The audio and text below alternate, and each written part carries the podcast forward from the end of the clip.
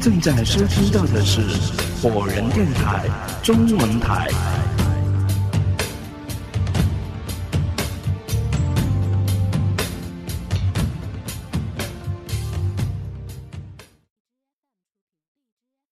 科顿说：“那那我们到时候就把这本书交给国家，让专家们都来研究一下这本书，就知道不是我们在危言耸听了。”现在先别说这么多了，等陆华今天晚上翻译出来之后再说吧。弄不好后面几年预测的都是些大好事呢，那不就皆大欢喜了吗？肖恩说。陆华抬手看了一下表，不知不觉都快五点了。他拿上书，站起来说：“我看我现在就回去做这件事吧。要是能把后面这么多都翻译出来，那可不是一件容易的事情啊。”那好，肖恩对大家说：“明天下午两点，你准时到我们这里来，一个都别迟到。”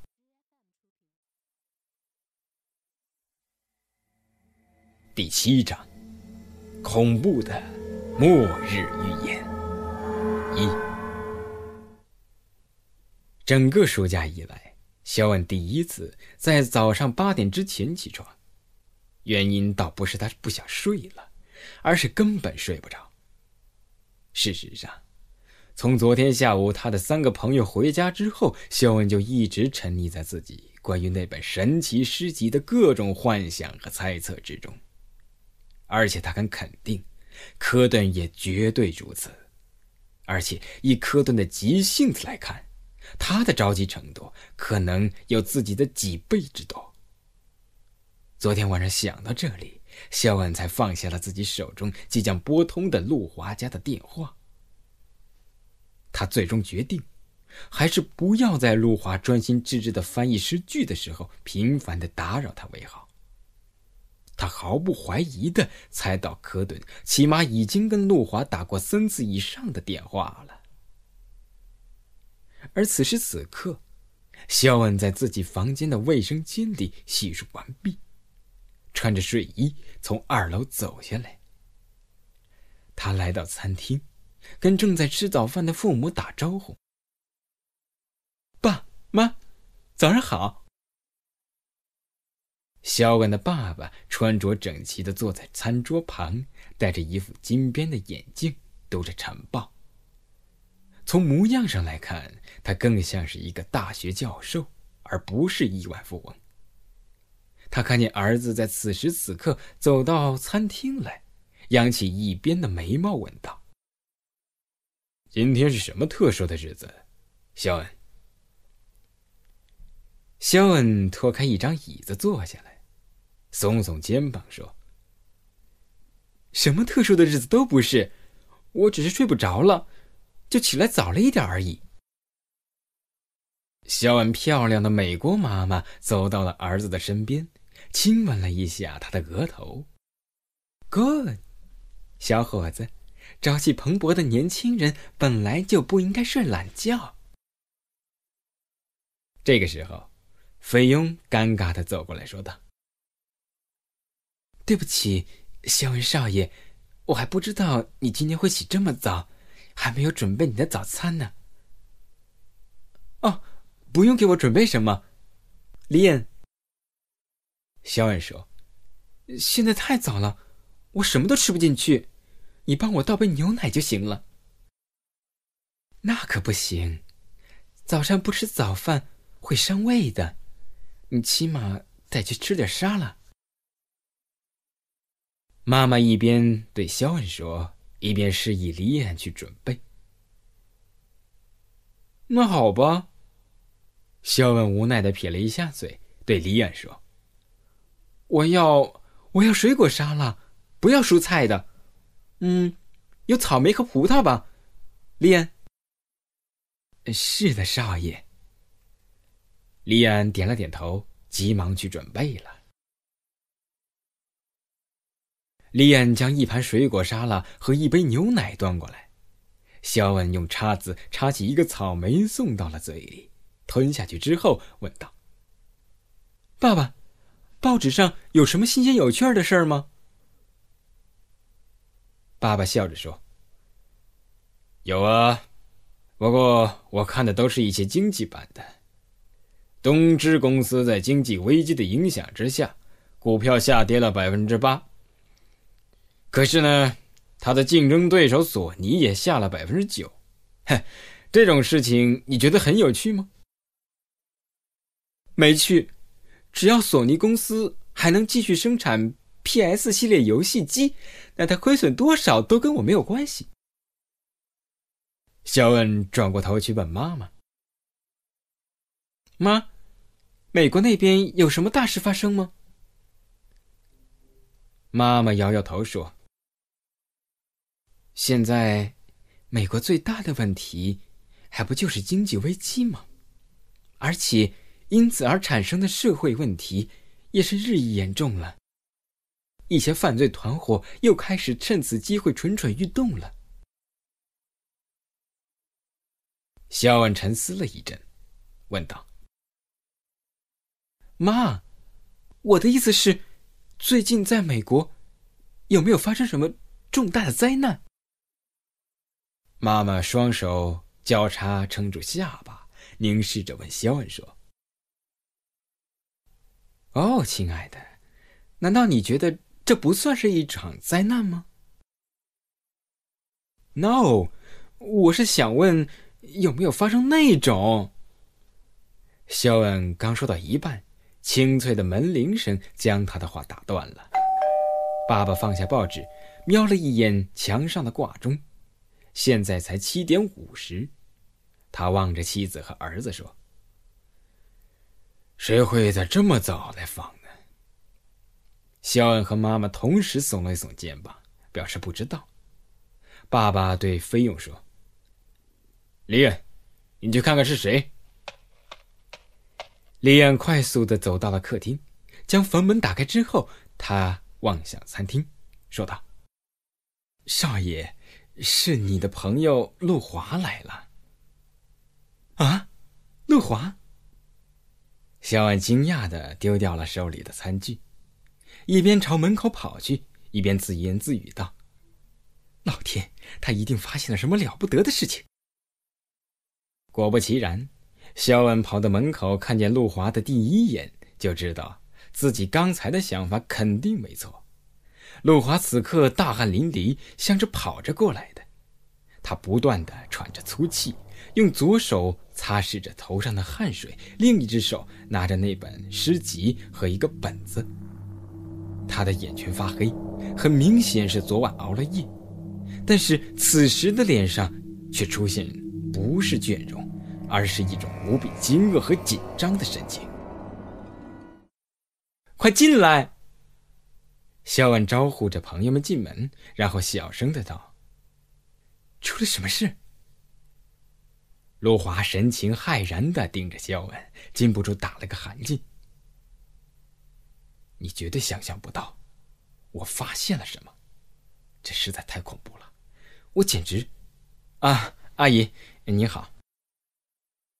肖恩回过头去，才发现妈妈已经站在了自己的身后，她带着笑容对陆华说：“Good morning，陆华，你看起来刚刚像参加完长跑比赛。”陆华。看起来完全忘了肖恩的父母还在家里，他尴尬的说：“哦不，嗯，阿姨，我我实际上是。”肖恩对妈妈说：“妈，陆华来找我商量一些事情，so please。Well，那你们慢慢谈吧，我也该去工作了。”肖恩拍了一下陆华的背。到我房间里来说吧。两个人走上二楼，肖恩的房间。肖恩将门房带拢，然后急促的问：“怎么了，陆华？是不是你在翻译完之后就知道二零一零年即将发生什么灾难了？”陆华的身体再次的颤抖了一下，他脸色苍白的望了一眼肖恩，说。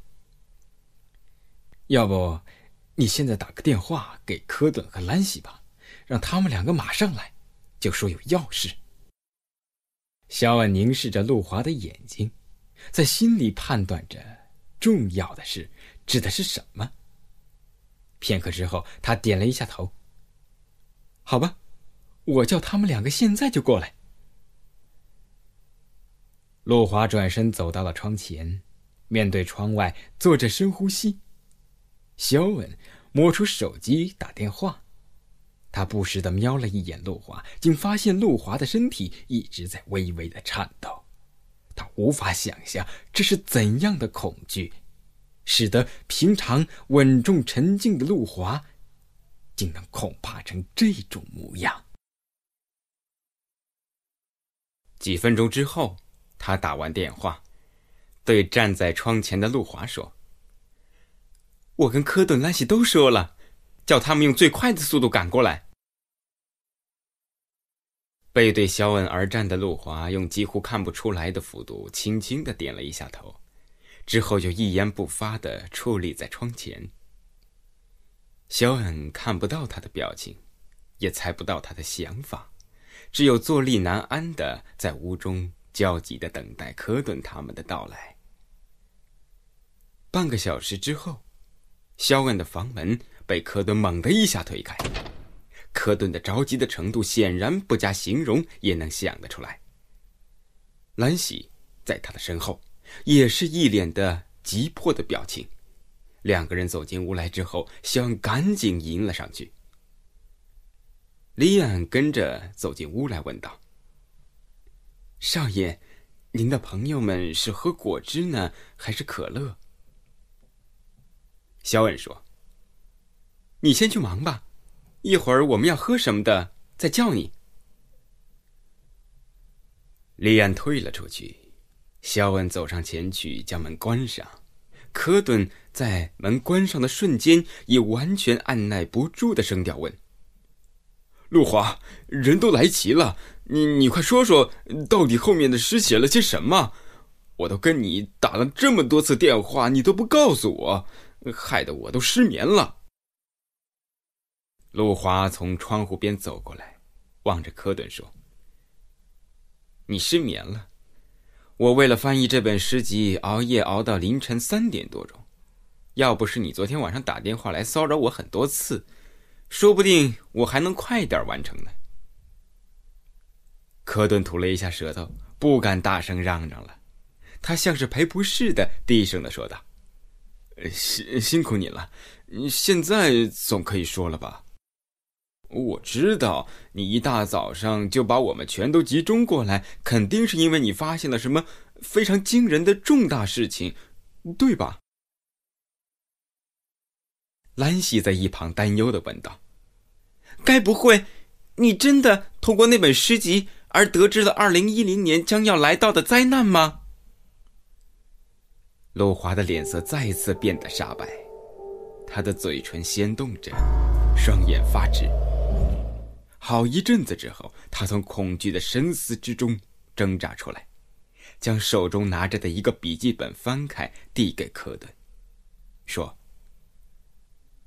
我把从幺零开始的后面几页全都翻译出来了，并且写在这个笔记本上。你们自己看吧。”科顿神色凝重的接过笔记本，仿佛接到的是某种神圣的审判。肖恩和兰西赶紧围在他的两侧，三个人捧着笔记本，缓缓的坐下来，眼睛盯着本子上那一首四行短诗。陆华说：“我认为你百分之六十的意思是分析对了。”但以我对这本诗集的了解来看，写这些诗的作者一定是一个十分严谨的人。他非常重视所写诗句的高度精确性。从这个角度来看，你的分析起码有一个地方不对。哦，是吗？讲来听听。科顿没有丝毫的不高兴，反而表现出极大的兴趣。首先，我得肯定你对第一句诗的精确分析。我认为你推算的关于这起事件发生的具体时间为一月十二日，是十分正确的。只不过在对第三句的理解上，却出现了一些小小的错误，以至于在对第二句诗的理解上也和我大相径庭。科顿睁开眼睛，听的是聚精会神。陆华接着说。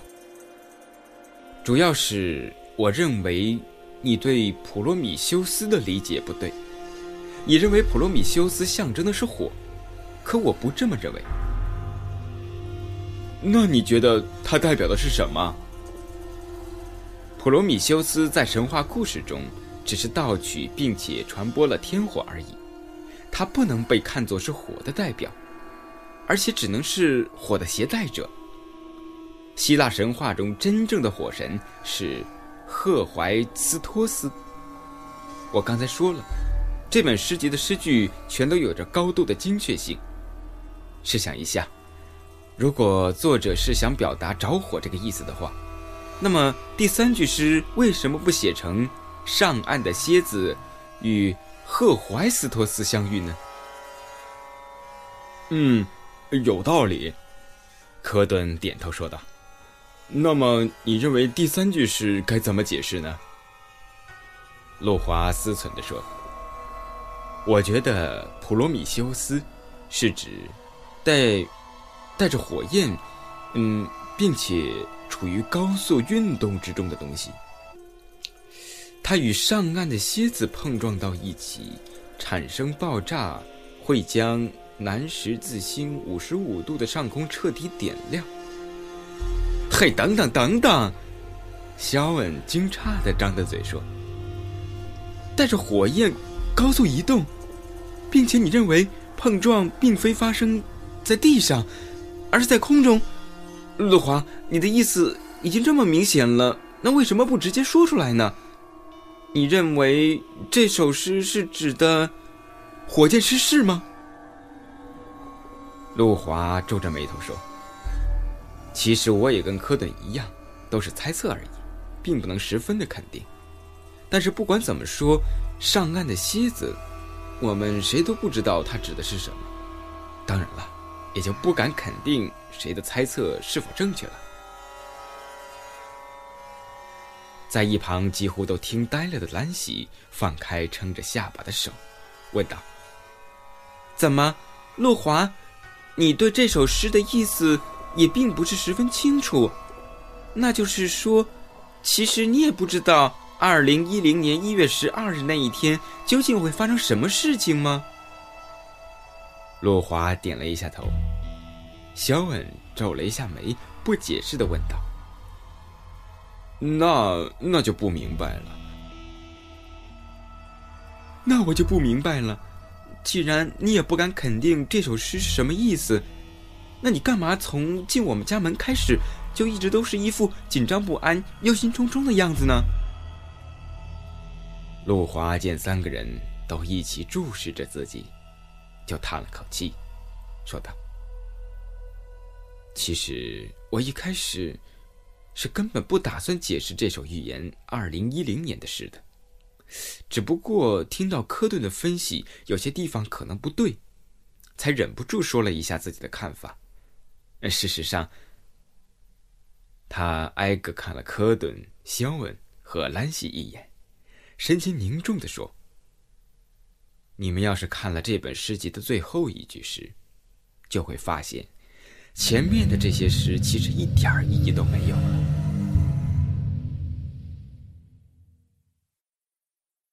第九章，恐怖的末日预言三。科顿、肖恩、兰喜对视一眼，似乎都没有听懂陆华这句话是什么意思。他们一起望向陆华，等待他做出解释。陆华面色沉重的摇头说道：“我昨天下午回家后，连晚饭都没有吃，就开始翻译这些诗，从妖灵那首开始，每翻译一首。”我便试着去分析和破解这首诗的含义。不知不觉，我工作到了半夜，终于在凌晨两点钟的时候，我翻译完了这本诗集的最后一首诗。本来，我以为这本书是这套诗集的第五册，那最后一页只是表示这第五册完结了而已。可是没有想到，等我将最后一首诗通篇一看之后，整个人就像是睡意朦胧时遭到了电击一般跳了起来。我被这首诗的内容吓得是全身发抖，汗毛直立。说到这里。陆华的脸上几乎没有了血色，他一连打了好几个冷噤，就像是被恐惧掐住了喉咙一样，说不出话来。科顿焦急地追问：“那最后一首诗到底说的是什么呀？”陆华指着放在茶几上的笔记本说：“你们自己看吧，跳过中间那一页不用管了，这些都无关紧要了。”直接看最后幺二那首诗。科顿和兰西、肖恩赶紧坐到沙发上，三个人头挨在一起。科顿快速的翻过幺零之后的幺幺那一页，呈现在他们眼前的是这本诗集上最长的一首诗。恐怖的最后一天，终于到来。阿波罗因跌倒而喜怒无常，火山地震不再可怕，毁灭之时无所用常，惊恐的人们无处藏身，被星星之雨集体埋葬。见此，我的大预言全部结束。米歇尔的信徒将深知错在何方。科顿将这首诗一字一句地念了出来。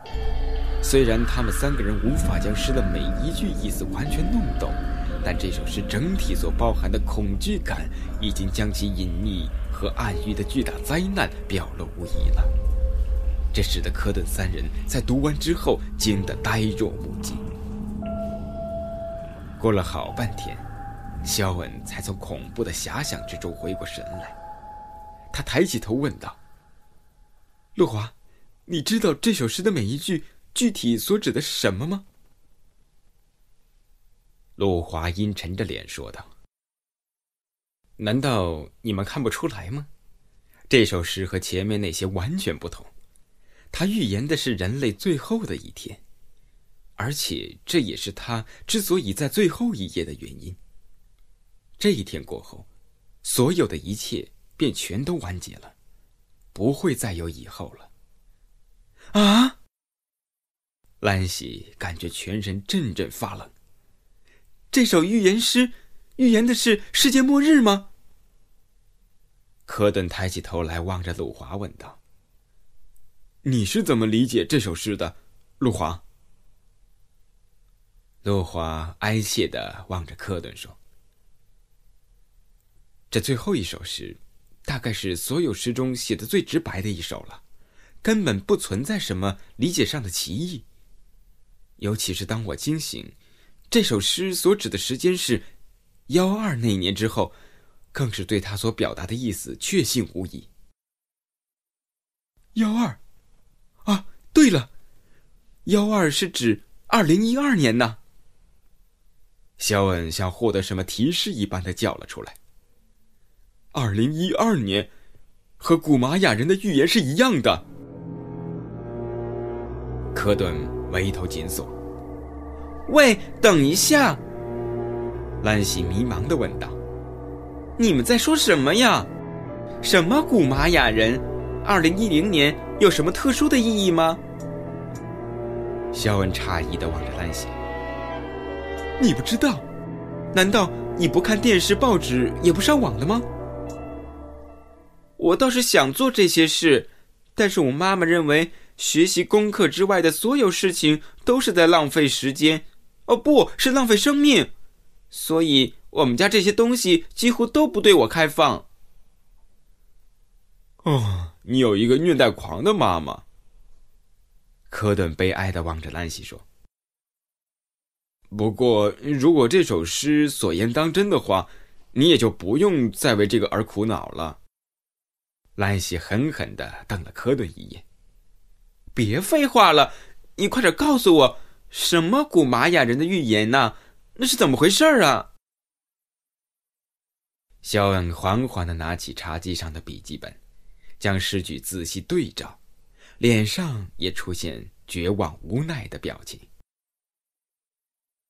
真的，被你这么一说，我才发现这首诗的每一句都和玛雅预言的内容是完全一致的，几乎都不需要猜测了。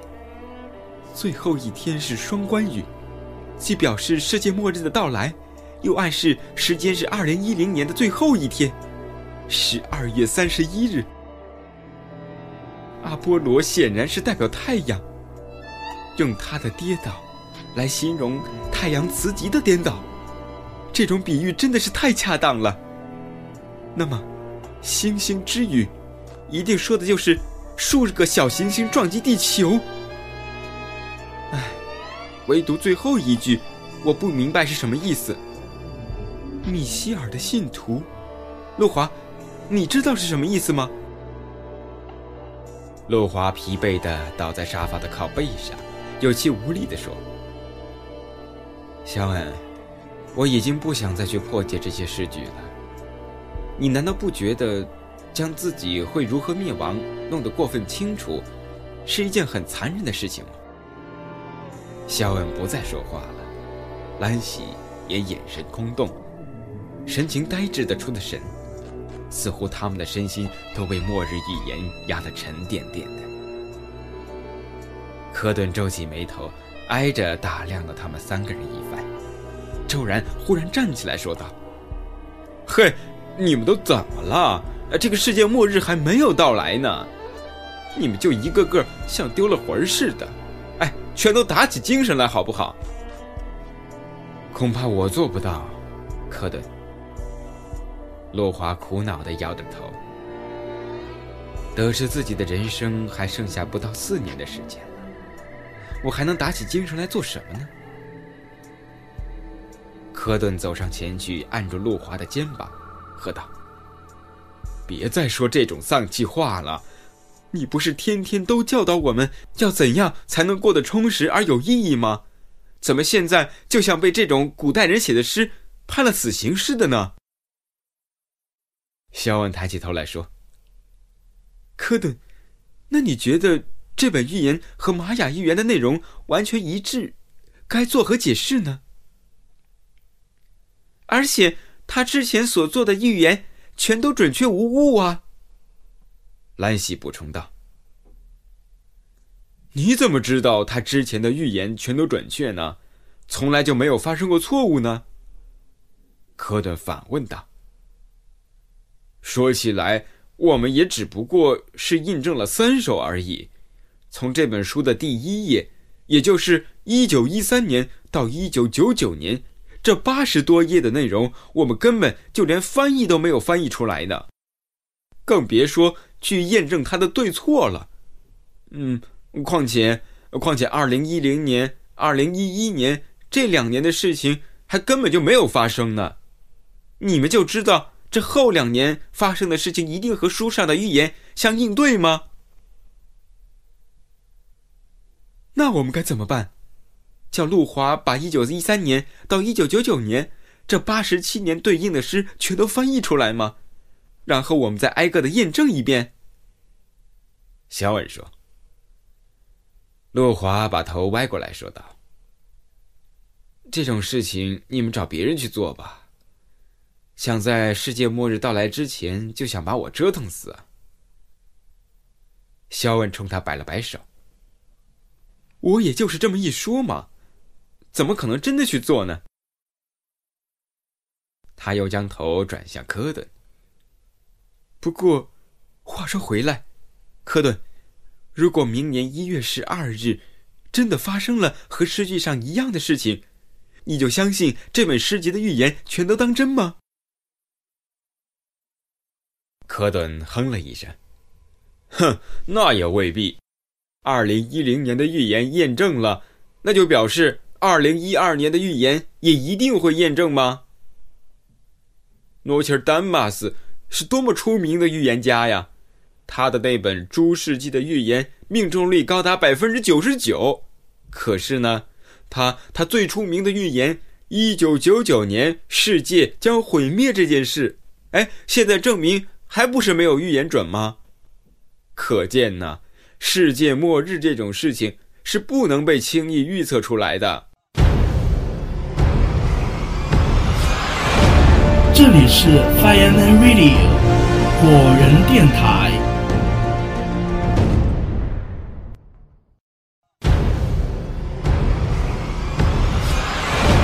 这里是 Fireman Radio 果仁电台。